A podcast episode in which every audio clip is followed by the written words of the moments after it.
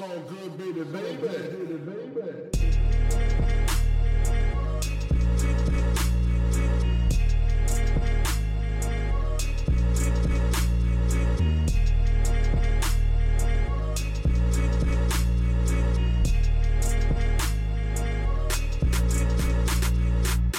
Hallo zusammen, mein Name ist Jan Wehn und ihr hört eine neue Folge vom All Good Podcast. Für diese Ausgabe habe ich mich, nachdem ich bereits mit Kolja, Danger Dan und der Antilopen Gang im Dreierkollektiv gesprochen habe, mit Panik Panzer unterhalten.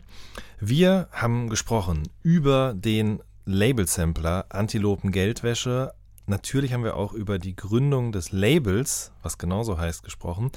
Außerdem geht es um einen alten Schuko-Beat von 2004, um das Texteschreiben, warum Panikpanzer das nicht ganz so gerne macht, warum er gerne viel mehr produzieren wollen würde.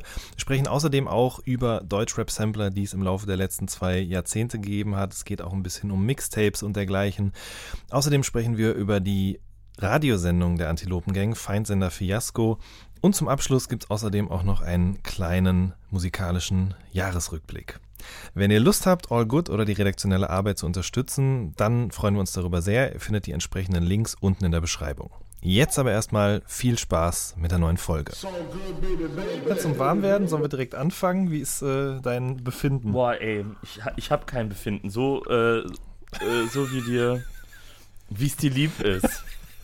Also, Läuft die Aufnahme schon bei dir? ja, die, die Aufnahme läuft schon.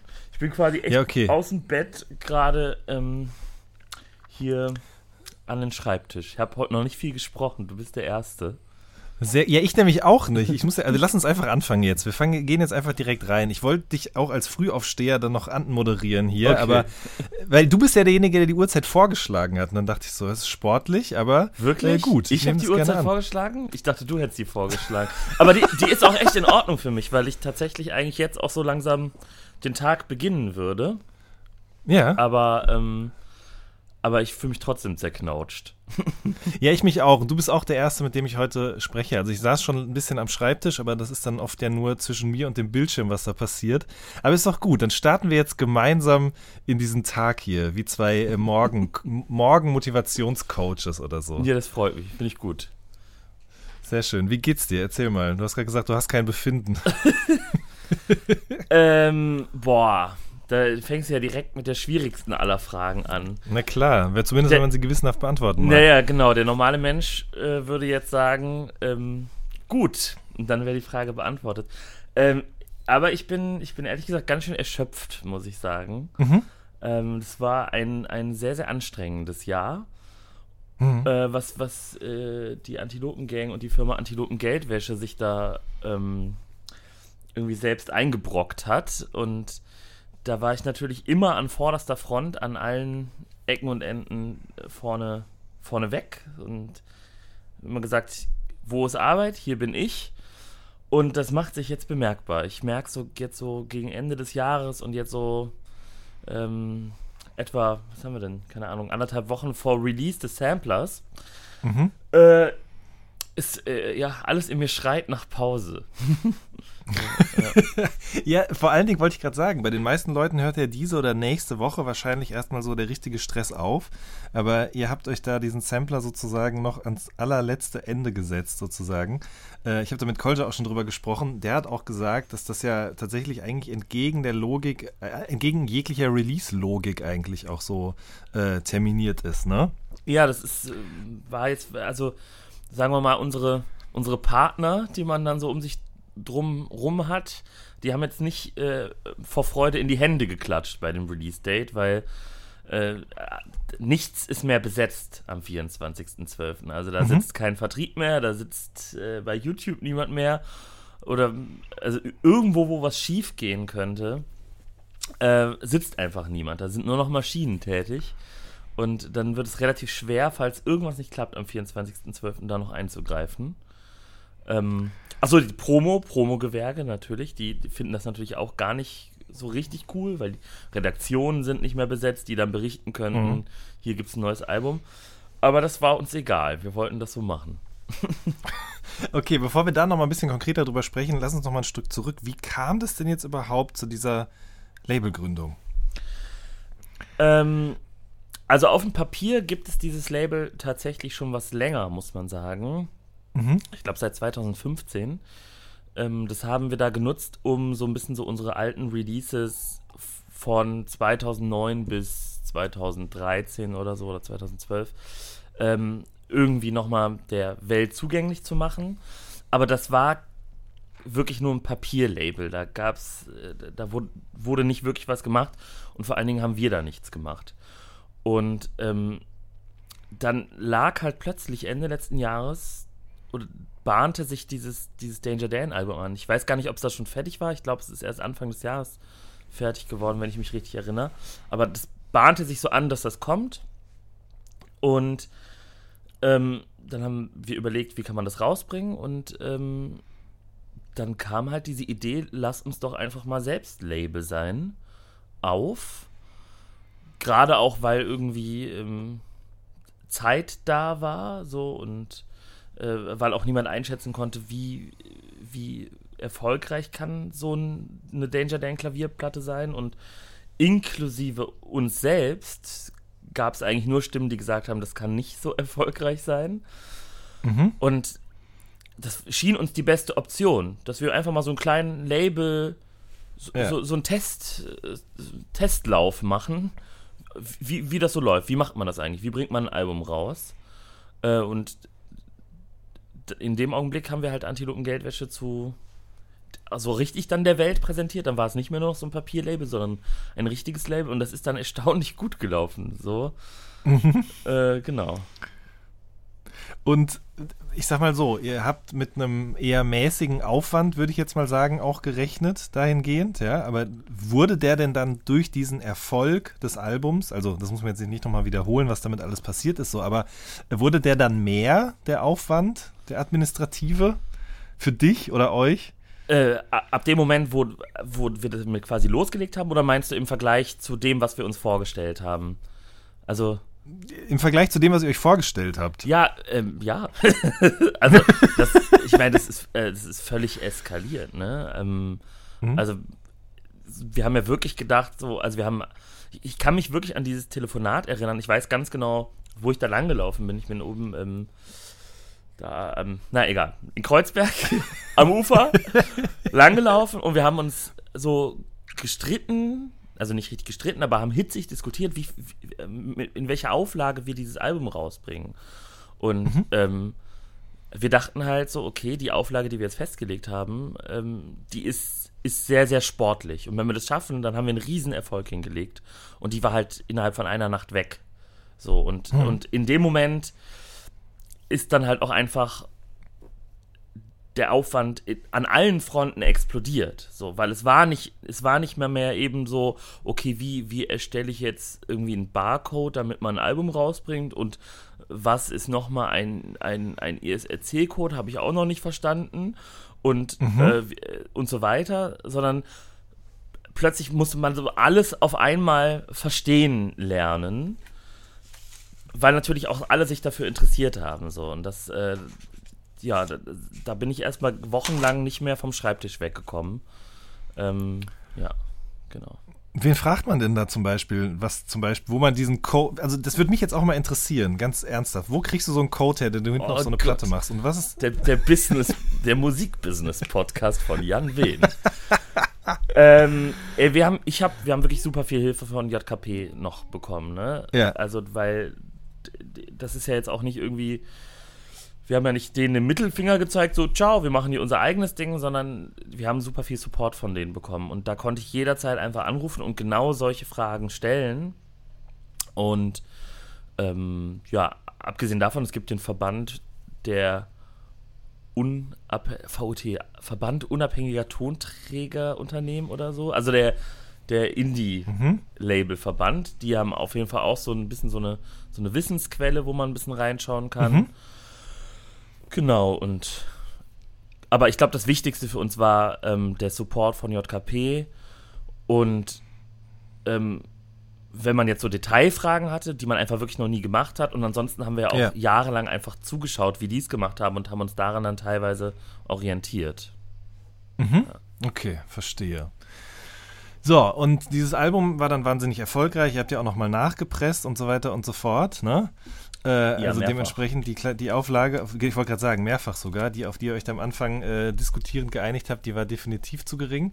Und dann ähm, habt ihr euch entschlossen, ja, was denn, diesen Sampler zu machen, ne? Genau, jetzt muss ich selber nachdenken, wie diese Scheißidee überhaupt entstanden ist. Ja, das wäre nämlich auch die nächste Frage. Ich habe ja auch stehen, wie kommt man 2021 auf die Idee, noch einen Sampler zu machen? Ähm, ich glaube, diese glorreiche Idee geht auf Koljas, äh, auf Koljas äh, Gehirn zurück. Ähm, Also, wir wollten, wir wollten unbedingt irgendwie dieses Jahr noch was rausbringen. Und ähm, aus ganz unromantischen Gründen. Denn ähm, wir waren guter Dinge, dass wir Anfang 2022 eine Tour spielen können. Da bin ich jetzt nicht mehr so guter Dinge gerade. Jo. Und die unromantischen Gründe waren, wir dachten, es wäre doch ganz gut, gerade in Zeiten, wo Leute so vielleicht nicht jetzt so schnell auf die Idee kommen, sich Konzerttickets zu kaufen, weil das alles sehr unsicher ist, äh, dass irgendwas nochmal im Hause Antilopengang passiert, damit irgendwie auch ein paar Leute denken, ah cool, schau ich mal, ob die auf Tour sind gerade. Uns war aber klar, wir haben, wir, wir werden kein Album mehr machen können, was ein richtiges Album ist. Und ähm, es lagen aber schon ein paar Tracks rum. Also wir haben eigentlich seit Veröffentlichung des letzten Albums, Anfang 21, Abbruch, Abbruch, schon wieder angefangen, Musik zu machen. Und da lag auch sehr skurriles Zeug rum, wo wir schon lange überlegt haben, was macht man denn damit? Kriegt man das irgendwie auf ein Album drauf? Also kriegt man einen Ballermann-Song einfach in ein Album rein oder wie bringt man den raus? Und dann kam irgendwie diese Idee, ey, das ist doch eigentlich perfekt, so in der, in der Tradition von so Hip-Hop-Samplern, einfach so einen Ja. Label-Sampler rauszubringen.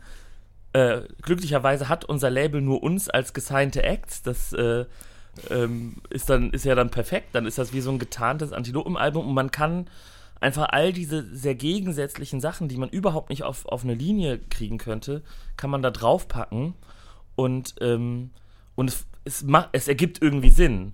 Und ich finde, ehrlich gesagt, dieser Plan ist äh, voll aufgegangen, äh, um, um uns mal selbst zu loben, weil als Album wäre es Kraut und Rüben, so, aber als, als Sampler ergibt es total Sinn. Und dann hatten wir natürlich auch noch ein bisschen Zeit in dem Moment, wo wir diesen Entschluss gefasst haben und konnten halt sagen, okay, wir machen auch noch ein paar Songs dafür und wir toben uns mal featuremäßig aus, was wir die letzten Jahre so gar nicht getan haben. Und dann war relativ schnell dieser Sampler da.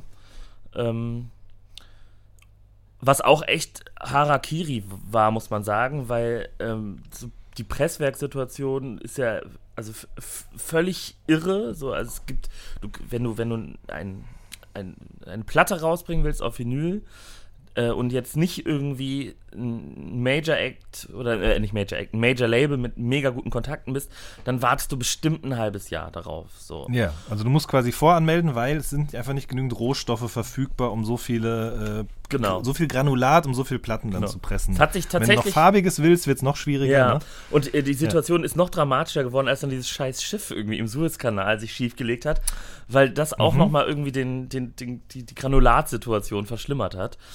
Krass, okay. Ja. Das heißt, wir hatten auch dann einen relativ straffen Zeitplan, um, wo wir wussten so, okay, wenn wir das am 24.12. rausbringen wollen, was ja unsere glorreiche Idee war, hurra, wir machen ein Weihnachtsalbum vor der Tour im nächsten Jahr und irgendwie noch, keine Ahnung, überraschend und, und äh, auch so ein bisschen in so einer alten Antilopengang-Tradition. Wir haben früher schon gerne mal Alben an Feiertagen rausgebracht. Mhm. Ähm, dann muss das jetzt irgendwie bis dann und dann fertig werden. Und äh, wir waren äh, mitten in unserem Corona-Festival-Sommer. Wir haben sehr viele Sitzkonzerte und Picknickkonzerte und so gespielt und haben irgendwie es geschafft, zwischen und während dieser äh, Sommertour dieses Ding äh, fertigzustellen. So, was vor allen Dingen, also viel Arbeit für mich war. So, wie gesagt, ein paar Songs oder viele gute Songs waren schon da. Ein paar Feature-Parts musste man einsammeln. Ich musste mich irgendwie mal ähm, bequemen, meinen ersten Solo-Song seit 18 Jahren oder so zu schreiben oder was weiß ich. Aber irgendwie hat das alles geklappt so und, äh, und äh, fühlt, sich, fühlt sich auch wirklich so an.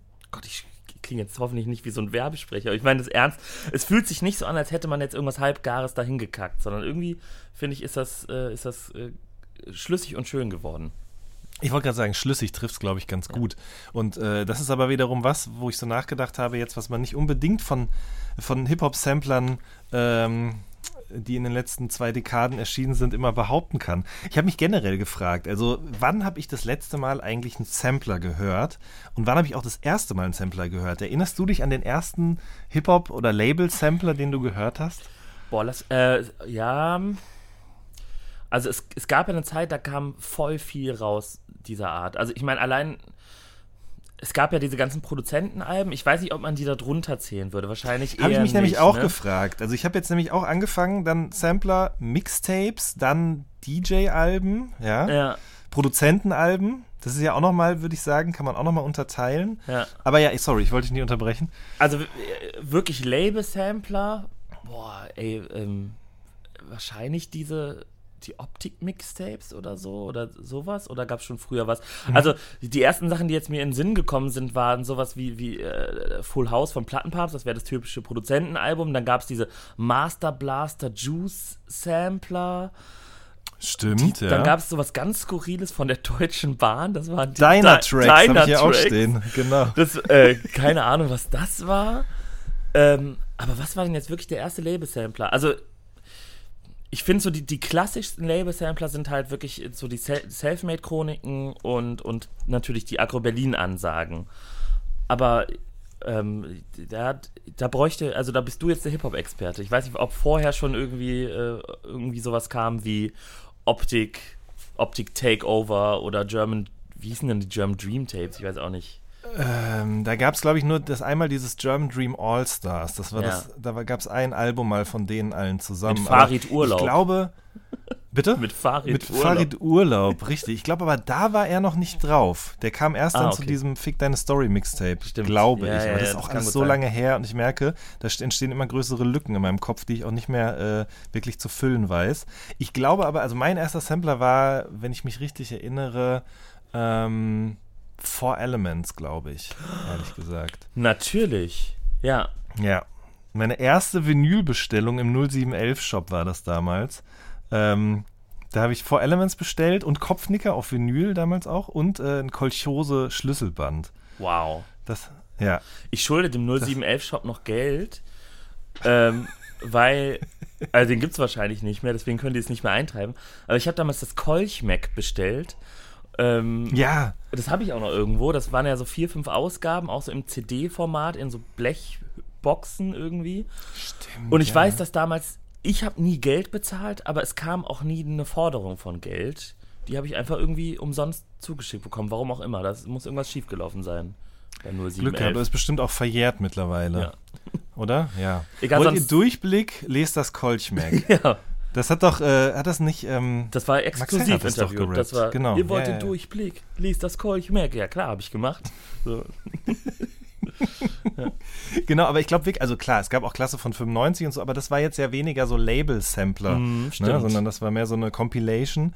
Äh, aber ich, das würde ich sagen, war wirklich so das erste. Und ja, dann dieses erste Optik-Mixtape, glaube ich auch. Ähm, also noch vor Optik äh, Takeover auch. Das war dieses, wo auch SD drauf war, ähm, Separate war da mit drauf. Ähm, das und das war, glaube ich, aber auch, eigentlich war das, glaube ich, als Mixtape gedacht. Das hieß ja auch so, aber irgendwie war es dann doch eher so eine Art Label-Sampler, weil es waren ja auch exklusive Produktionen drauf und nicht nur sozusagen über andere Beats drüber gerappt, die das dann später bei so klassischen Mixtape-Mixtapes auch war. Oder? Macht das Sinn? Ja. Ja.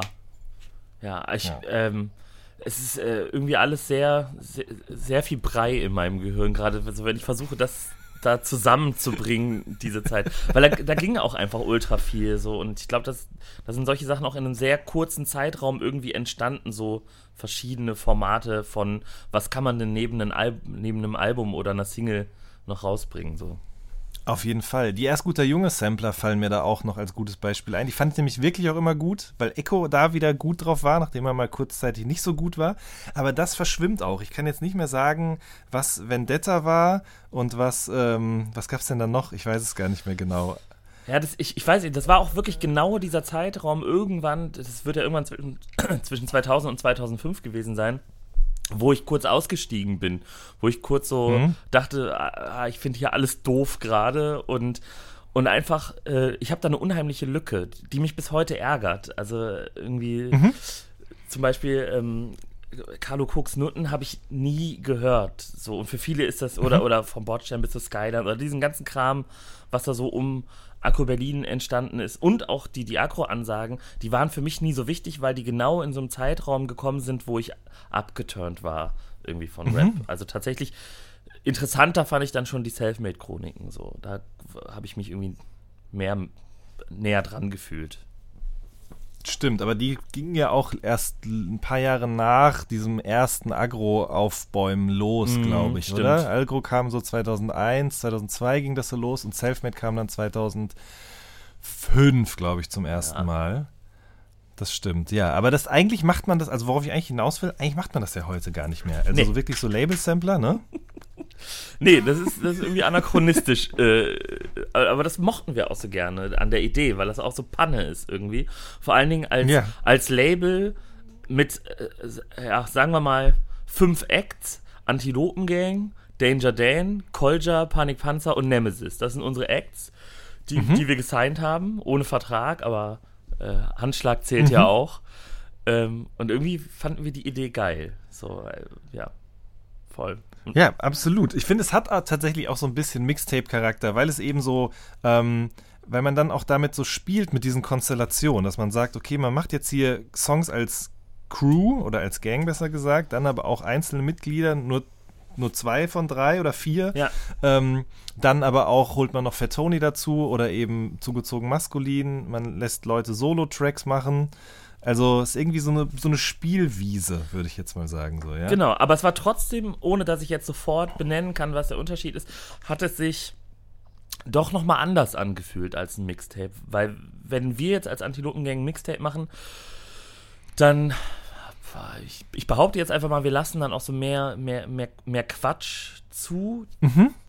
Und das hatte ich jetzt beim Sampler gar nicht das Gefühl. Also, jetzt mal abgesehen Ja. von diesem Ballermann-Song, der war schon eine Weile da. Aber dass es jetzt nicht, Ja. nicht so darum ging, so, okay, wir schreiben jetzt mal schneller äh, und wir hängen jetzt mal nicht zu lange an der Strophe, sondern die schreibt man jetzt mal runter, was so ein bisschen für mich so die Herangehensweise bei einem Mixtape wäre. Sondern wir haben schon versucht, wirklich gute Songs nebeneinander zu stellen, Mhm. die, die man auf einem Album nicht so stringent in eine Reihe kriegen würde. So. Und also da. Und bei Abwasser war das zum Beispiel schon anders, würdest du jetzt sagen, im Vergleich. Ja, würde ich schon sagen. Also Ja. zumindest von meiner Ja. Mhm. Herangehensweise. Ich weiß nicht, ob jetzt meine, meine Bandkollegen das anders sehen, aber wir haben ja das Abwasser-Mixtape rausgebracht, letztes Jahr das Adrenochrom-Mixtape. Äh, Mixtape. Und die sind in einem sehr kurzen Zeitraum entstanden, wo man sich dann einfach so ein bisschen freier macht. So, also einfach dieses klassische Hip-Hop-Mixtape-Rangehensweise. Und äh, keine Ahnung, da landen, also auf Adrenochrom ist so ein Gaga-Song gelandet, den hasst Cole ja auch, ähm, wo ich irgendwie einfach nur so, äh, keine Ahnung, dadaistisches Zeug erzähle. Ich treffe Ja, ja, ja, Kendrick ich- Lamar und also auch so ganz schlechte Gags und frage ihn, ob er ein Lama hat oder irgendwie sowas. oh Gott. ähm, und äh, sowas schreibt man dann halt so schnell runter und dann rappt man es schnell ein und dann ist es da und dann sagt man Mixtape, zack, drauf. So. Und eigentlich sind das Songs, t- also mitunter, da kommen dann auch sehr gute Songs raus, aber teilweise sind das wirklich Songs, die die Welt nicht braucht. Das sind so Momentaufnahmen dann, finde ich. Und Ja. bei dem Sampler ist das jetzt einfach nicht so. So, da, Nee. ähm, genau, da sind, würde ich schon sagen, dass alle Songs irgendwie richtige Songs sind. So. Ja. Absolut. Ist der Beat von Antilopen Geldwäsche vom Titeltrack wirklich von 2004?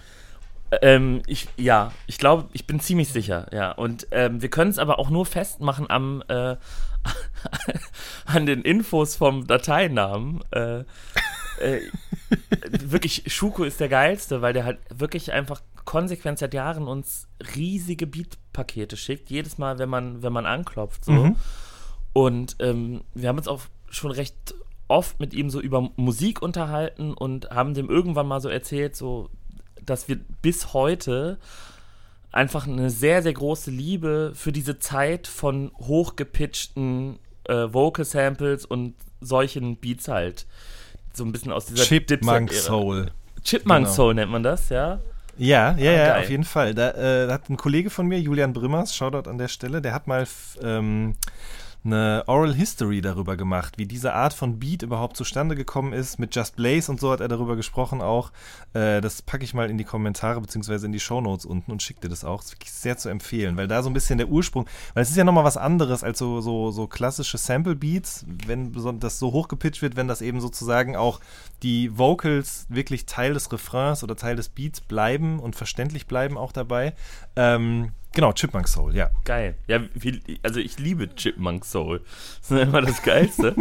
äh, und dann hat er uns einfach wirklich, also wir haben ihm erzählt, Schuko, so, hey, das finden wir nach wie vor geil irgendwie. Und dann hat er uns einfach so Dinger aus von seiner MPC von vor 15 Jahren, von vor über 15 Jahren in irgendeinen Ordner reingepackt und die lagen da auch schon eine Weile. Mhm. Und äh, das kann man wirklich nur am Datei, also an der Datei erkennen. So, ja, das hier, es wurde zumindest 2004 rausgezogen. Wer weiß, wann er den dann wirklich gemacht hat. Vielleicht ist er sogar von 2003.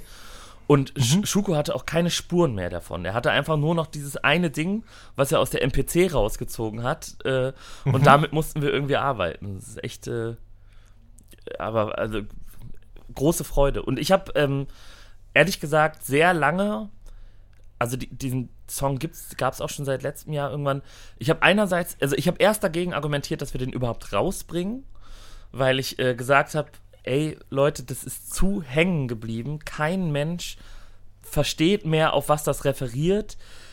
Das das kann man nicht, das ist zu hängen geblieben. Ich will mich so nicht der Welt präsentieren.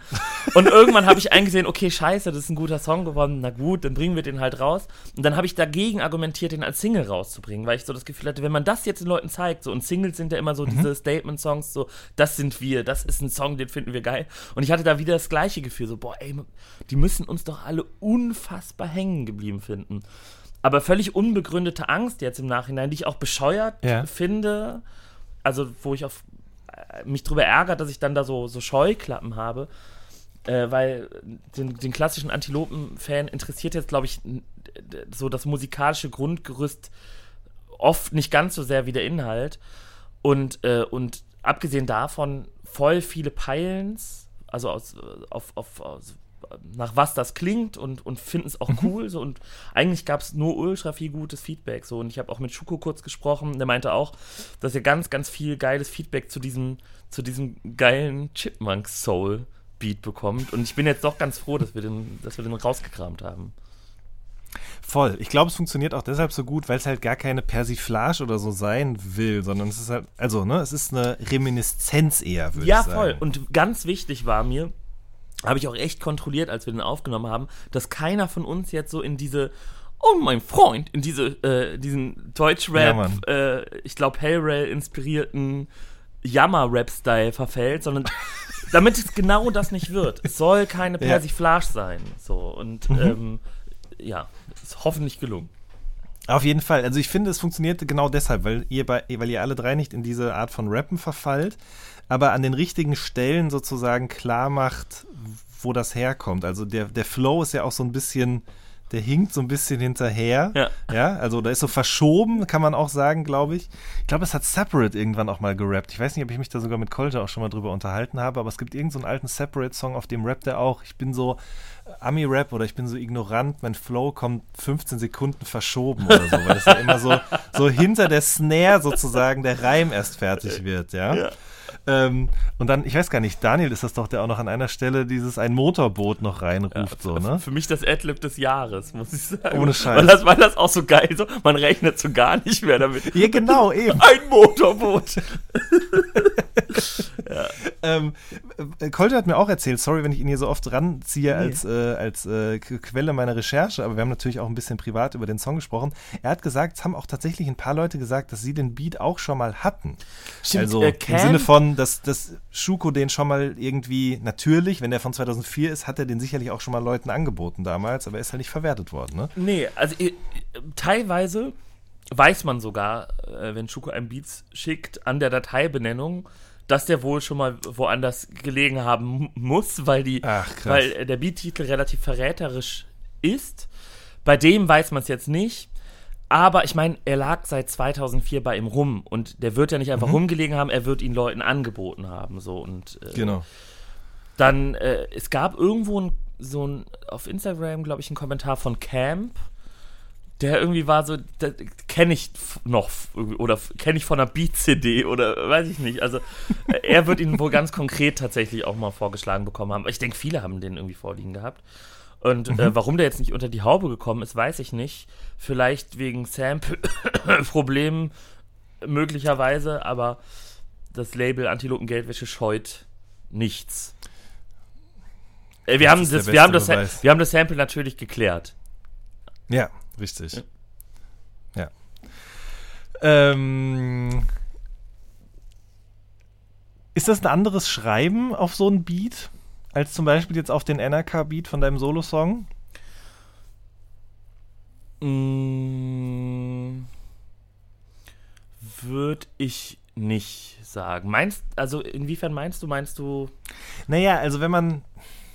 Vielleicht liegt es aber auch an allem, was mit dieser Art von Musik und dieser Zeit für mich verbunden ist. Wenn so ein Beat losgeht, das macht mir sofort gute Laune. Deswegen, man hört auch euch den Spaß an, den ihr dabei habt, das zu rappen. Das meine ich zumindest als Hörer irgendwie rauszuhören.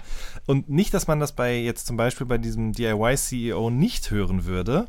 Aber das ist ja eine ganz andere Art von Stimmung, die damit einhergeht. Deswegen hätte ich jetzt gedacht, vielleicht beflügelt einen das auch nochmal anders. Aber keine Ahnung, ich bin ja auch kein Rapper. ja, äh, das mag vielleicht, äh, vielleicht könnten die das andere Rapper so bestätigen, allerdings ähm, ist Schreiben für mich immer ein recht schwieriger, mitunter krampfiger Prozess, wo ich einfach nur froh bin, wenn ich es geschafft habe.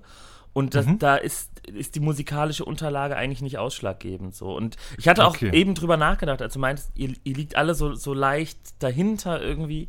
Und Mhm. dachte ich noch so, ja, das, aber das passiert einfach, äh, ohne dass man drüber nachdenkt. So. Und auch auf so ein Innerkabit habe ich jetzt nicht, bin ich jetzt nicht durchs Zimmer und habe so mir Flows zurecht gemampelt, bis ich wusste, wie ich das rappe, sondern ich setze mich schon direkt an mein Textdokument und fange an zu tippen und das entsteht eher in Gedanken dann so. Und äh,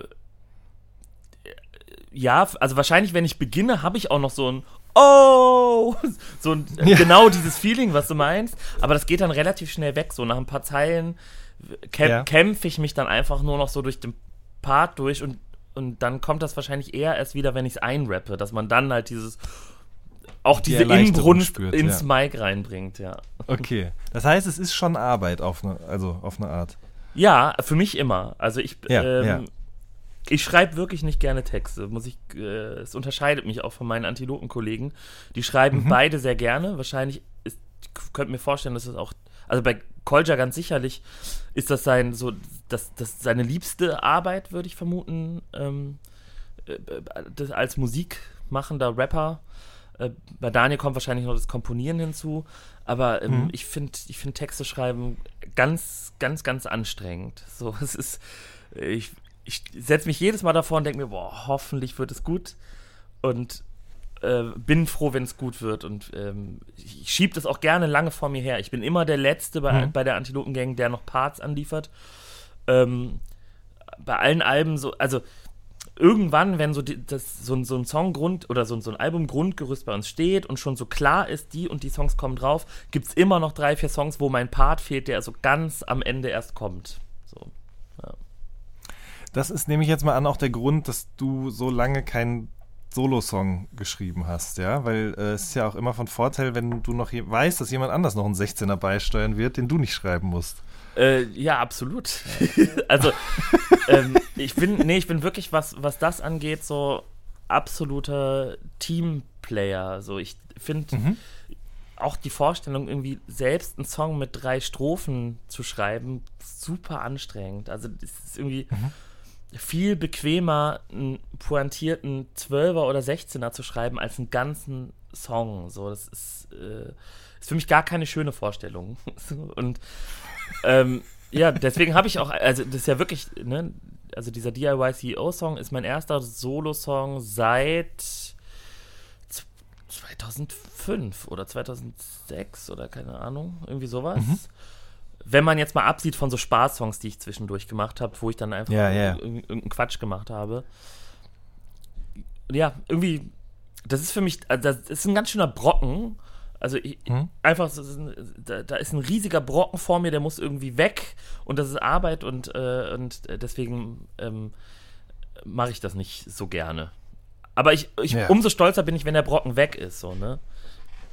Aber Mhm. es, ich, dieses, dieses Klischee des Rappers, der so bei Kerzenschein da sitzt und, und sich was von der Seele weg erzählen muss, das fülle ich echt zu 0%. So. Verstehe.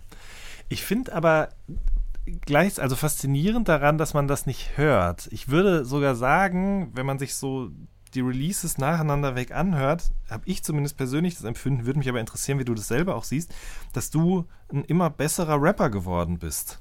Also, ja. Würde ich auch so sagen. äh, Ja. Ist natürlich so unangenehm, sich so selbst zu loben, aber fällt mir selbst deutlich auf, wie ich in den letzten Jahren immer besser geworden bin. Und ich habe da ja auch Freude dran. Ne? Das, klingt, das klingt ganz furchtbar, wenn ich sage, das ist alles Arbeit und ich hasse das und es macht mir keinen Spaß. Aber ich bin ja auch super ehr ehrgeizig dabei. So. Und wenn ich das Gefühl hätte, man würde es den Parts oder dem, was ich schreibe, am Ende anhören, dass das so ein Krampf ist, wie es ist, dann würde ich es wahrscheinlich auch nicht machen.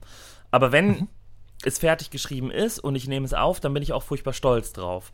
Und, und ich habe ja auch einen Anspruch daran, dass, dass ich irgendwie Sachen erzähle, die interessant sind und nicht nur scheiße und dass es gut gerappt ist. Und ich glaube, da habe ich auch einen höheren Anspruch als meine Bandkollegen, ehrlich gesagt. Und, ähm, und ich interessiere mich auch dafür, was machen denn andere gerade so? Und ich schaue noch viel, viel mehr als meine Bandkollegen, was passiert eigentlich so gerade im Rap. Und ähm, probiere mich dann auch gerne mal aus einfach. Also, und ähm, ja, ich glaube, dadurch ist es auch unter anderem immer besser geworden. Einfach, dass ich, dass ich nicht so, ich bin nicht so altersmüde geworden, ohne das jetzt meinen Bandkollegen unterstellen zu wollen, sondern ich, ich will schon irgendwie besser werden und am Ball bleiben. So. Und äh, das Feedback um mich rum sagt mir schon, dass mir das irgendwie auch gelingt. So. Definitiv. Ich merke auch bei mir zum Beispiel, ich lese nicht mehr so viel wie früher. Also ich habe, als ich angefangen habe zu schreiben, habe ich noch viel mehr gelesen. Auch was KollegInnen schreiben zum Beispiel, äh, aber auch Romane oder ältere Texte, musikjournalistische Texte. Und ich würde auch behaupten, dass zumindest ich selbst merke, dass ich das nicht mehr tue. Also man bleibt schreiberisch dann an irgendeinem Punkt stehen oder in seiner Ausdrucksweise auf eine Art. Ja, das kann immer noch vollkommen in Ordnung sein. Ja. Ähm, aber wenn ich eigene Texte von vor zehn Jahren mit Texten von heute vergleiche, dann denke ich oftmals, solltest mal wieder ein bisschen mehr lesen. Einfach um, also ich meine, es gibt ja jetzt, im, ich glaube, im, im journalistischen oder im, im journalistischen Schreiben oder als Autor gibt es, glaube ich, jetzt ja nicht so, ähm, sagen wir mal, so einen ähm, Zeitgeist, wie es denn jetzt beim, beim Rap irgendwie vielleicht gibt. Aber äh, nichtsdestotrotz ist das, glaube ich, echt von Vorteil. Einfach eben sich viel angucken, anhören, was andere Menschen machen, das dann imitieren und daraus sozusagen dann eben irgendwie was Eigenes entwickeln. So funktioniert das ja meistens. Ja, Ja. voll. Würdest du sagen, du bist auch ein besserer Produzent geworden im Laufe der Jahre? Oh, also da habe ich definitiv nicht so große Sprünge gemacht, glaube ich, wie beim Rappen. Aber es gab schon ähm, jetzt so Anfang letzten Jahres. Kommt eigentlich, kommt die Folge noch dieses Jahr? Weil ich sage immer letztes Ja. Jahr. Okay.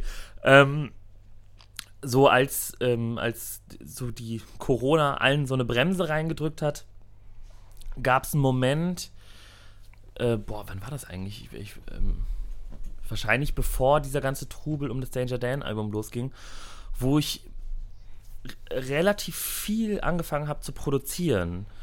Ähm, und da habe ich dann auch ganz schnell Sprünge wahrgenommen, so dass es irgendwie, dass es besser klingt und dass geilere Sachen rauskommen, weil ich einfach echt viel gemacht habe. Und sonst habe ich so im Jahr 10 bis 20 Beats gebaut und da war dann so ein, wenn man Glück hat, zwei Treffer dabei.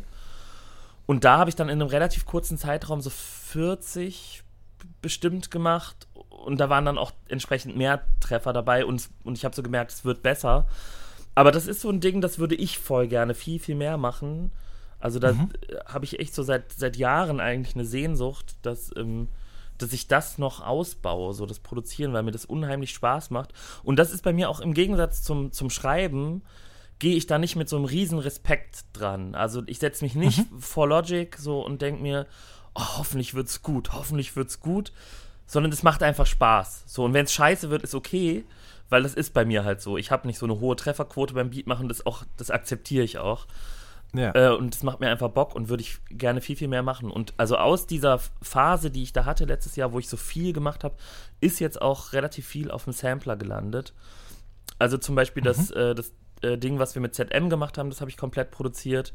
Und äh, bin ich auch recht stolz drauf. Ich finde es so einer, eines der besten Dinger, die, die ich die letzten Jahre so gemacht habe, auf jeden Fall.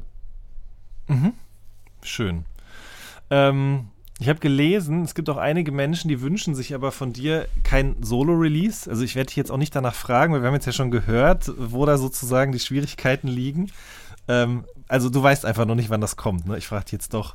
Ähm, ey, Mann, das, es ist ja seit Jahren der Running Gag, so wo bleibt Ja, das ja. Panikpanzer-Solo-Album? Ich. Und es ist ja nicht so, dass, dass ich das mir nicht selber wünsche. Ne? Und ich habe Mhm. es in meinem Kopf schon vor Jahren runtergekürzt auf ein EP-Format, weil es ist Mhm. viel realistischer, dass ich das irgendwann mal schaffe, als dass ich wirklich ein ganzes Album schaffen würde. Abgesehen davon mag ich das EP-Format voll gerne, weil ich äh, Ja. finde, ja, irgendwie so, ich mag das, wenn man in so einem, auf so ein paar Songs irgendwie den Kern zusammenbringt und das nicht zu sehr irgendwie ausweitet. Ähm, ey, ich habe keine Ahnung. Ich, das steht auf jeden Fall so auf meiner Live-Bucket-List. Äh, äh, bevor ich ins Grab gehe, äh, schaffe ich das äh, hoffentlich Okay. noch. Ähm, und einfach, ne, wir haben jetzt, ich habe so viel um die Ohren und das hat sich einfach auch nochmal sehr potenziert dieses Jahr, weil ich halt immer an allen Fronten alles machen will und ich bin jetzt bei uns, ich bin ein- ein Rapper und ich produziere und würde gerne mehr produzieren und jetzt betreibe ich irgendwie auch noch so halbwegs das Label und, und jetzt äh, werden wir auch ab nächstem Jahr uns selbst managen und da bin ich auch an vorderster Front tätig so und keine Ahnung, wie, wo ich da irgendwie jetzt Klar. das noch reinschieben soll. Aber irgendwann wird, wird es passieren. Davon, da bin ich irgendwie doch noch zuversichtlich. So. Wenn es dann so keinen Okay. Menschen mehr interessiert. Genau. Dann werde ich trotzdem noch mit dir drüber sprechen. Das äh, verspreche ich dir an dieser Stelle. Geil. Aber ähm, es gibt auch Leute, die wünschen sich nicht nur dieses Album, sondern auch eine Radiosendung von dir. Äh, so eine Art Morning Show, habe ich gelesen. Was? Also, ja, es gibt Menschen, die äh, über eure Radiosendung oder unter eure Radiosendung Kommentare schreiben, ja. Fe- Feindsender Fiasco, ne? Die läuft ja äh, bei Radio Fritz und ähm, da habe ich immer mal wieder, also ich habe so ein bisschen äh, im Archiv auch nachgeguckt und da gibt es immer wieder Leute, die sagen, dass dass sie sich ganz toll vorstellen könnten, dich mit Co-Moderatorin, Co-Moderator in einer Radioshow, in einer morgendlichen oder Wirklich? täglichen. Habe ich, noch- Ja. hab ich noch nie gelesen. Äh, freut mich aber. Ähm, äh, mir macht das ja auch Spaß. Ähm, also die Sendung ist auch anstrengend. Wir wurschteln uns da immer so durch so und irgendwann merkt man so, okay, wat, was erzählen wir denn jetzt? Weil die ist zu so einem halben äh, so sch scheiße Gespräch Podcast verkommen irgendwie. Aber ähm, ja, also ey, pf, ja, ey, könnte ich mir vorstellen. Ich hatte auch neulich, ähm, neulich hat ähm, äh, Fettoni mich in seine, in seine Radiosendung eingeladen, in die Fettoni Show. Und äh, da gab es ganz, ganz liebes Feedback auch in der Art danach irgendwie, dass Leute meinten, ey, ihr seid ja voll das, voll das gute Moderat Moderatoren-Duo. Ähm, ist auch etwas, wo ich mich eigentlich recht wohl mitfühle. Einfach in so ein Mikro Ja. reinsäuseln. Und ich merke auch sofort, wenn so ein Mikro vor mir steht, dass ich so, es ist Feindsender Fiasco, die monatliche Radiosendung mit der Antilopen-Gang. Und direkt in, so in diese Melodie reinkomme, äh, finde ich, f- äh, könnte ich mir vorstellen, aber auch hier eine Frage von äh, Zeit, die ich nicht habe. Falls jemand Ja, mir. Zeit schenken kann, kann er sich gerne melden. Äh, würde ich jeder mehr Zeitkontingent in meinem Leben, das bräuchte ich. Ja, das verstehe ich sehr gut. Ich glaube aber, bei so einer Morning Show, also mutmaßlich jetzt gerade, hätte man auf jeden Fall den Vorteil, ähm, dass man die Musik nicht auch noch selber raussuchen muss, oder? Also ich weiß es nicht genau, aber das macht ihr ja. Also bei der Sendung, die ist ja, die geht zwei Stunden und die Hälfte davon ist Musik. Das heißt, da müssen immer, weiß ich nicht, 10, 20 oder 10, 15 Titel sozusagen rausgesucht werden, sich Geschichten dazu überlegt werden. Und wenn man jetzt so eine Sendung von 6 Uhr bis äh, 12 Uhr fährt, sage ich jetzt mal, da kommen dreimal die gleichen Songs und das sind eigentlich auch die, die in der Woche davor kamen. Ah, ich, aber ich glaube, mir wird es dann schwer fallen, wenn ich die Musik nicht selber auswähle, mich bei Musik, die ich nicht mag, zurückzuhalten. Also ich glaube, dann müsste ich das auch immer kommentieren. Ich weiß nicht, ob das dann noch jemand hören Mhm. will. Wenn ich dann immer so, Ja, ah, das ja, ist ja, da, stimmt. hier, richtig, gar kein gutes Stück Musik, was der Ed Sheeran hier da schon wieder uns hingelegt hat. Das versaut mir jetzt mal direkt die Laune morgens. Das ist aber wirklich auch der Trugschluss, finde ich. Ich meine, ich mache ja auch mit Moses diesen Podcast alle drei Wochen und wir haben da eine Playlist zu, wo wir jeder immer drei oder vier Songs drauf packen. Und allein das ist schon schwierig für mich, mich da festzulegen. Ähm, und man denkt halt auch immer so, ja, geil, Radiosendung über Musik quatschen und so weiter und so fort. Aber irgendwann, das wird halt auch wieder Arbeit ab einem gewissen Punkt, muss Voll. man sagen. Ja? Aber Ja. äh, für dich soll es ja easy sein. Äh, Das ist ja dein täglich Brot, dich damit zu beschäftigen. Ja, eben. Mhm. Aber deswegen merke ich halt auch, dass, ich, dass es immer so Phasen gibt, in denen ich mich auch ein bisschen rausziehe. Weil, ne, ich meine, ich habe mal irgendwann angefangen, mich mit Musik auseinanderzusetzen, weil mir das sehr, sehr großen Spaß gemacht hat. Und dann kommt aber irgendwann der Punkt, an dem man damit Geld verdient. Und das wird schon mal schwierig. Das wirst du ja vielleicht auch ein bisschen kennen, wenn auf einmal das, was man sozusagen immer aus dem Herzen gemacht hat, auf einmal auch dafür da ist, um die Miete zu bezahlen und so weiter und so fort. Ähm, und da muss, musste ich erstmal mit klarkommen. Äh, und um das sozusagen, um da wieder so ein bisschen Spaß reinzubringen auch und eben nicht abends Kopf, mit Kopfschmerzen vor dem Schreibtisch zu sitzen, ähm, versuche ich mich da immer so ein bisschen rauszunehmen und dann längere Zeit mich nicht damit zu beschäftigen. Aber es klappt immer nur so mäßig, ehrlich gesagt, weil ich merke dann doch in Gesprächen mit anderen Menschen, dass ich doch immer noch mehr kenne. Ich sage nicht mehr Bescheid weiß, aber dass ich doch immer noch alles, was ich eigentlich mir nicht angucken will, mir dann doch angucke Mhm. halt, ja. Ähm, insofern, keine Ahnung. Aber dieses Jahr hatte ich zum Beispiel auch das Gefühl, dass ich mich wieder ehrlicher und aufrichtiger für Musik interessiert habe. Und gar nicht, weil ich das Gefühl hatte, ich müsste das jetzt alles kennen, sondern weil ich es wirklich vieles auch einfach interessant fand und wirklich auch gut fand. Ich Äh, weiß nicht, wie, wie dir das ging Ich, geht. also ich wünschte, ich käme da wieder hin, weil ich, ähm, also ich habe genau, also ich habe gemerkt, dass, dass ich neue Musik entdecken und, und finden und anhören, fühlt sich für mich oder zu oder immer mehr oder hat sich für mich immer mehr wie Arbeit angefühlt. Und ich arbeite dann so, ich arbeite, äh, es ist wirklich, ich arbeite die, diese algorithmischen Playlists, die dann einem zweimal die Woche vorgelegt werden, ab. So, und dann Ja. mache ich ein paar Herzchen, wenn mir irgendwas gefällt, was nicht mehr ganz so oft wie früher passiert. Und aber, aber die- dieses, dieses Gefühl, mit dem man mal an Musik äh, rangegangen ist, das ist, ist ganz, hat sich ganz stark verändert und das gefällt mir überhaupt nicht irgendwie. Ähm, weil, es, weil es auch viel mit so einem Dranbleiben zu tun hat. Und ich finde, das ist eigentlich ähm, keine, keine schöne Form, irgendwie Musik zu entdecken, wenn es immer nur so ums, oh, ums Hinterherhetzen geht, so was passiert jetzt und, ähm, und es kommt ja auch so unheimlich viel. Ähm, und das würde ich mir gerne, also irgendwie würde ich, ich habe jetzt noch keinen konkreten Plan, wie ich es tue, aber irgendwie muss ich, muss ich wieder anders Musik hören, so, weil, ähm, ja, da, also, es, es kommt ja auch immer voll drauf an, in welcher Situation, mit wem zusammen oder, oder wie, wie, ist, wie, so, wie ist das drumherum?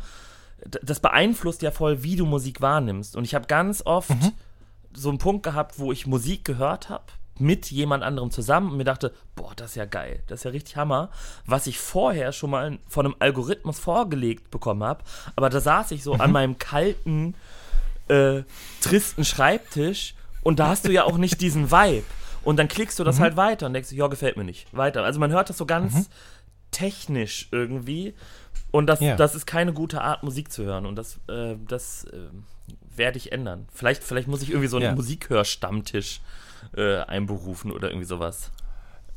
Das finde ich auch eine gute Idee, weil ich kann es total nachvollziehen. Ich habe das auch mit ein paar Songs dieses Jahr auch wieder gehabt, die ich mit anderen Leuten zusammen gehört habe und es hat sich gleich viel besser angehört. Gleichzeitig ist aber auch genau das bei mir ein Problem. Über Rap rede ich immer mit allen oder mit vielen meiner Freunde so. Und ähm, da geht es halt auch immer um Meinung die ganze Zeit. Wie findet man das? Wie findet man das? Findet man das gut? Warum findet man das gut? Warum findet man das schlecht? Und ähm, deswegen, jetzt wo du gerade das so erzählt hast, ist mir aufgefallen, ich höre andere Musik, also ich höre viel mehr andere Musik als Rap mittlerweile. Also so gerade so elektronische Sachen, die auch keine Sau interessieren eigentlich. So, keine Ahnung, Lo-Fi House, Mall Grab und äh, was weiß ich nicht noch alles. Und das ist aber Musik, interessanterweise, bei der mich überhaupt nicht interessiert, wer die macht und warum er die macht. Also da gucke ich mir keine Interviews zu an, ich lese mir nichts durch. Oft gibt es auch sehr, sehr wenig dazu. Und auch wichtig, ich höre das alleine. Und da ist es aber gut, dass ich es alleine höre, weil das ist meine Musik. Die muss ich nicht mit irgendjemandem teilen und dazu irgendwie eine Meinung entwickeln, die ich dann auch noch verbalisieren muss. Das wird mir aber auch jetzt in diesem Moment gerade erst klar. Also meine meistgespielten KünstlerInnen dieses Jahr waren auf jeden Fall eher äh, elektronische Musik ohne Text, Gesang, was auch immer, weil ich es gut beim Schreiben hören kann und weil ich einfach auch ähm, mit niemandem darüber fachsimpeln muss. Ich glaube, das ist so ein bisschen Urlaub für die Ohren. Ja, kann ich nachvollziehen. Also, ich höre auch gar nicht so selten einfach irgendwie Techno. also so zu, also ich, Ja. ich kenne mich gar nicht damit aus, muss ich sagen, ja, weil Ja. ich habe mich da auch nie reingenördet und wahrscheinlich würde jetzt jeder äh, Fan und Kenner von elektronischer Musik sagen, der sagt einfach Techno, das ist doch dies und das. Aber es gibt so ein paar Sachen, die mir in meinem Leben über den Weg gelaufen sind. Das ist ähm, äh, Stefan Bozin tatsächlich oder Bozin, ich weiß gar nicht, wie man sagt. Und ähm, äh, Buka Shade ist mir irgendwann mal über den Weg gelaufen und so und so Sachen. Und ich kann das alles gar nicht einordnen. Ich weiß nicht, was das für ein Genre ist. Ich weiß nicht, ob das cool ist oder nicht. Ist mir auch egal. Es ist mir irgendwann über den Weg gelaufen. Es, es, ich mag es. Und ich höre das wirklich ganz gerne ab und zu, weil das irgendwie. Und das, das ist dann auch so mein Ding.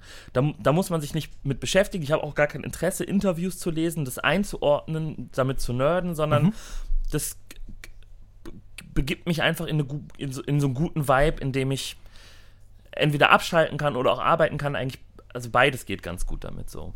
Ja. Auf jeden Fall. Hast du trotzdem Rap gehört dieses Jahr, von dem du sagst, den findest du gut? Du hast neulich äh, bei Feindsender Fiasco gesagt, dass du müde von Erfolgsrap bist, auf jeden Fall. Deswegen wird es wahrscheinlich schon schwierig, da was zu benennen. Äh, Rap-mäßig, boah, Ja, ja. Ey, es ist wirklich, naja, ich meine, das Thema Erfolgsrap ist ja auch durch. Ähm, boah, ist das schwierig gerade. Ich habe halt, ja, eher letztes Jahr bin ich viel zu spät, viel zu spät auf ähm, ähm, ähm, ähm, äh, Juice World gestoßen. Da war er schon lange tot und irgendwie ha- hatte ich dann so eine, so eine miese Juice World Phase, wo ich mich da einmal komplett durchgehört habe.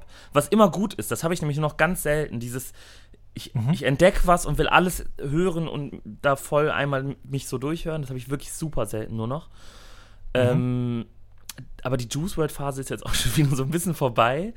Ähm, boah, ich ich finde auf jeden Fall auch, auch, ähm, auch voll interessant, was so, was so an neuen Sachen in Deutschland aufploppt, wobei ich das jetzt auch nicht so mega viel pumpe, aber ich finde auf jeden Fall, was Logatti und Nein machen, super interessant und freue mich jedes Mal, wenn ich irgendwie was höre. Voll. Äh, ja, aber es ist. Boah. Und jetzt äh, auch, auch so ein bisschen zu spät für mich entdeckt, Lil Nas X. Äh, äh, Mag ich auch super gerne. Und Doja Cat auch, also in dem Kontext irgendwie auch viel zu spät für mich entdeckt. Aber es, es, es ist nicht mehr so furchtbar viel tatsächlich, wo ich dann so richtig, Ja. ähm, so richtig drin aufgehe. Ja. Voll, aber ja, die kann ich auf jeden Fall unterschreiben. Lugardi und Nein definitiv auch. Ich finde auch äh, Bolo Boys sehr gut. Also so Mako, Too Broke for Fiji. Ich weiß nicht, ob du die kennst Ich, auch. ich kenne es und ich wollte schon immer mal äh, so reinhören, richtig. Die haben, glaube ich, auch so sehr sympathische Pressebilder und sehen da irgendwie. Äh, die, nett die sind, drauf glaube ich, einfach sehr, sehr sympathische junge Herren. Aber ich kann. Äh, ich, ja, ich habe es gar nicht gehört bisher. Ich kann gar nichts dazu sagen, leider. Ähm, ja. doch sehr guter, sehr entspannter, sehr melodiöser Skate-Rap, der gar nicht so viel will. Und das ist irgendwie, finde ich nice. Ja, so. voll. Ich bin tatsächlich, glaube ich, auch irgendwann mal über die, auf die gestoßen wegen dem Song mit Lugardi, äh, den Mako und Too Broke for Fiji mit dem gemacht haben. Ähm, ich glaube, der kam dieses oder letztes Jahr, glaube ich, raus. Das mochte ich sehr, sehr gerne. Ansonsten, äh, kennst du Nali aus Nee, Berlin? Sag mir nichts. Der hat jetzt ein Album gemacht mit äh, Samon Kawamura, der viel mit Max Herre gemacht hat. Der war ja Teil von diesem Kahedi-Trio. Und ähm, die beiden haben ein Album zusammen gemacht. Der Nali, der ist der Bruder von diesem Xaver, der auch einer von diesen New Wave-Rappern ist, aber der rappt halt nicht so wie, keine Ahnung, also Nali rappt nicht so wie Kasimir oder wie Paschanim oder so, sondern es ist schon, sagen wir mal, eher so, ah, ja, traditionell klingt jetzt auch falsch, aber sagen wir mal eher so wie man früher gerappt hat, ja. Mhm. Und dementsprechend ist das Album jetzt, Asche heißt das, das ist auch eher in so einer Boom-Bap-Tradition, aber klingt schon auch sehr nach Griselda, nach Westside Gun und sowas alles. Also sehr auf Höhe der Zeit. Aber ich finde, die Art und Weise, wie er rappt, ist doch sehr im, auf eine gute Weise im Damals verortet. Ist auch sehr, sehr gut geworden, finde ich. Viel, interessiert leider viel zu wenige Menschen. Deswegen möchte ich es an dieser Stelle auch nochmal prominent hervorheben. Ich werde es auf jeden Fall Ah. anhören. Übrigens, wo du es gerade sagst, auch, äh, ich, ich weiß nicht, wie lange es Griselda schon gibt, so, oder wie lange das so, äh, wann Mhm. das aufgeploppt ist, aber das war auch sowas, äh, das hat Roman mir im Studio gezeigt, äh, als wir, Mhm. ich glaube, als wir, entweder als wir das Danger Dan Album gemischt haben oder als wir den Sampler gemischt haben, aber irgendwann dieses Jahr wird es gewesen sein und da hatte ich dann auch so, Mhm. eine, eine, eine starke Griselda-Woche, würde ich sagen, in der ich, wenn ich das so einmal durchgehört habe. und Es ist eine Westside Gun-Woche. Das finde ich auch geil auf jeden Fall. Ja, ich auch. Ich bin aber immer noch dabei, eine Playlist mit den besten Songs zusammenzustellen. Aber da ist es auch so, da kommen auch so viele Alben raus, gefühlt jede Woche, dass ich einfach nicht hinterherkomme, da jetzt noch so ein Best-of draus zu machen irgendwie. Ja. Ist einfach ein großes Leid alles miteinander. aber es ist gut, dass wir jetzt nach hinten raus hier noch so einen so einen, äh, so einen Jahresrückblick irgendwie auch mit dran geheftet haben. Ähm, wie sieht denn das eigentlich aus? Das Konzert zum Album, das ist ja nun leider auch, äh, zum Sampler, Entschuldigung, ist ja leider jetzt auch quasi gestrichen worden, ne? Mhm. Das ist gestrichen worden. Äh, Ich, wann kommt die Folge hier raus? Ich, also so zwei Tage vor Release, also in, in einer Woche eigentlich. Also was ist denn heute? Der 5.? Ja, der 22. so. Ich weiß nicht, 23.. wie, wie prognostizierend oder wie sagt man prognostisch, also wie, wie viel Prognose Klingt gut. ich Ja. äh, an dieser Stelle äh, schon wagen sollte für die zahlreichen Konzerte, die wir zwischen Januar und äh, April spielen wollten. Aber für mich sieht es auch da mitunter teilweise recht finster aus, muss ich sagen. Mhm. Ähm, ist echt, äh, ist echt anstrengend. Ich will jetzt nicht in diesen klassischen, in dieses klassische ah, Corona kotzt so an äh, Gespräch verfallen, aber Mhm. Corona kotzt so an, Mann. Ich will, ey, wir haben angefangen, auch einfach die Songs vom Sampler zu proben schon für live und es hat so unfassbar Bock gemacht. Und ich hätte so Lust, die auf die Bühne zu bringen und ähm, ich kann es echt kaum erwarten, wenn das wieder losgeht, endlich. Das finde ich nämlich das Schönste. Ja. Wo, da waren wir eben ganz kurz, wo ich so gesagt habe, was, also das, das, das Schreiben für mich eigentlich das Schlimmste am Rapper-Dasein ist. Das Auftreten ist das Schönste. Das liebe ich am allermeisten. So. Und deswegen, es muss schnell wiederkommen.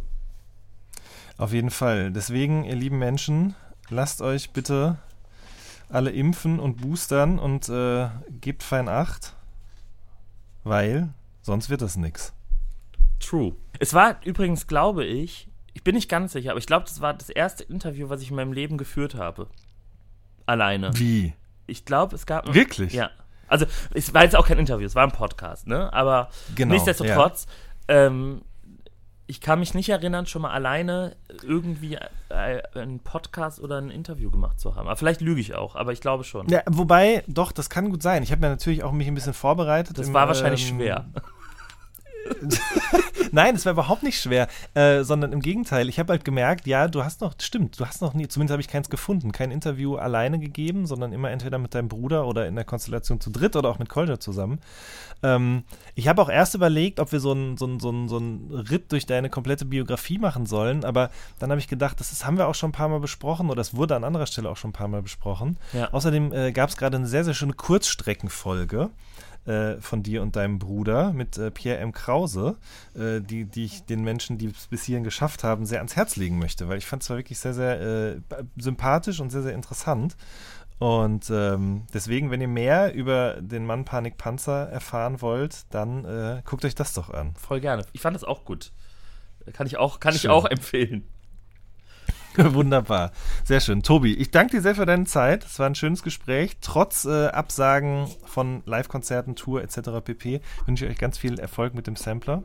Dankeschön. Ähm, ja, ihr Lieben, das war eine neue Folge vom All Good Podcast. Wir hören uns in der nächsten Woche. Macht's gut. Tschüss. Auf Wiedersehen.